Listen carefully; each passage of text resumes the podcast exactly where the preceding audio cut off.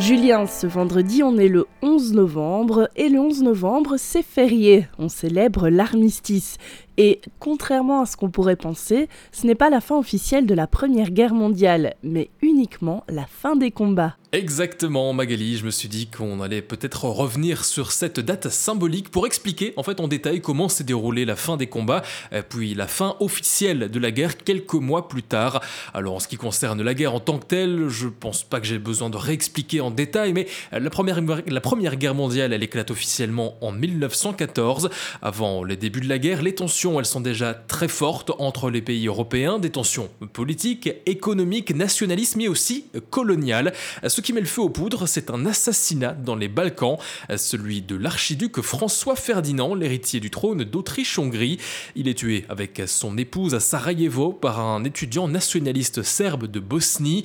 La guerre éclate, alors tout d'abord uniquement entre l'Empire austro-hongrois et la Serbie, mais le conflit va rapidement s'envenimer par des jeux d'alliance et d'intérêts nationaux. Rapidement, la guerre se répand sur plusieurs continents, jusqu'en Afrique et même en Océanie, et d'autres pays vont entrer dans ce conflit, l'Empire allemand, la Russie, la France, le Royaume-Uni, puis ensuite également la Belgique. Et cette guerre, elle dure plusieurs années. Alors oui, elle dure 4 ans, 4 longues années marquées par une violence extrême dans le conflit. Il s'agit d'une des premières guerres totales aussi violentes et étendues dans l'histoire. Au total, plus de 60 millions de soldats vont prendre part au combat et le bilan humain est très lourd. Près de 20 millions de personnes vont perdre la vie, 9,7 millions de militaires et 10 millions de civils, des morts auxquels il faut encore ajouter des blessés, environ 20 millions de personnes. Mais heureusement, la guerre, elle va finalement prendre fin en 1918. L'Allemagne et ses alliés souffrent de plus en plus face à l'Alliance et les renforts américains et anglais. L'armée allemande recule de plus en plus et en septembre 1918, ils semblent accepter leur défaite. Le 28 septembre, les généraux allemands discutent de la situation militaire depuis leur QG à Spa, chez nous en Belgique, et il décide d'organiser l'armistice. Mais l'empereur allemand Guillaume II refuse dans le premier temps de capituler. Il nomme un nouveau chancelier du Reich et tente de sauver ce qui peut l'être. Mais en interne, plus rien ne va. De nombreux marins et soldats refusent d'aller au combat et la défaite semble toujours plus inévitable. Alors, le 5 novembre, le centre de télégraphe de la Tour Eiffel reçoit un message en morse, un message codé qui provient du QG allemand de Spa.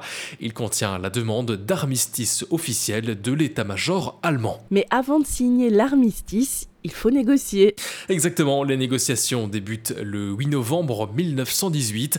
La délégation allemande rejoint le maréchal Foch, le plus haut dirigeant militaire français. Les deux camps se retrouvent dans un lieu discret, sur les rails, en pleine forêt. Les deux trains sont stoppés au même niveau à Francfort, près de Compiègne, dans l'Oise, au nord-est de Paris.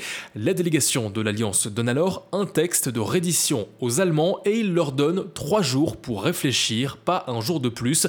Un texte avec des conditions jugées humiliantes par l'Allemagne.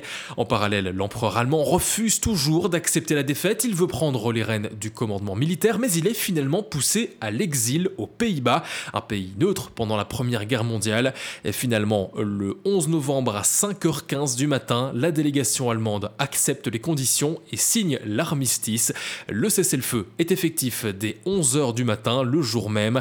Les cloches résonnent partout en France pour annoncer la fin des combats, mais le temps que l'information arrive jusqu'aux lignes de front, et eh bien des milliers de soldats vont encore perdre la vie dans les combats ce jour d'armistice. Et aujourd'hui, on considère cette fin des combats comme la fin officielle de la guerre, mais en réalité, elle n'aura lieu que plusieurs mois plus tard. Oui, en fait, l'armistice du 11 novembre, elle n'est signée que pour une durée de 36 jours. Le texte reconnaît la victoire des Alliés et la défaite de l'Allemagne, mais ce n'est pas une capitulation au sens propre du terme.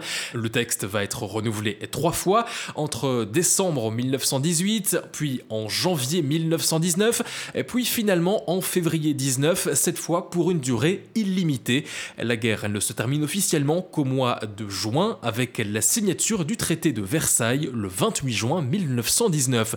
Ce traité, il est considéré comme injuste par l'Allemagne, on l'a déjà dit, mais il va justement être à l'origine d'un autre conflit, la Seconde Guerre mondiale.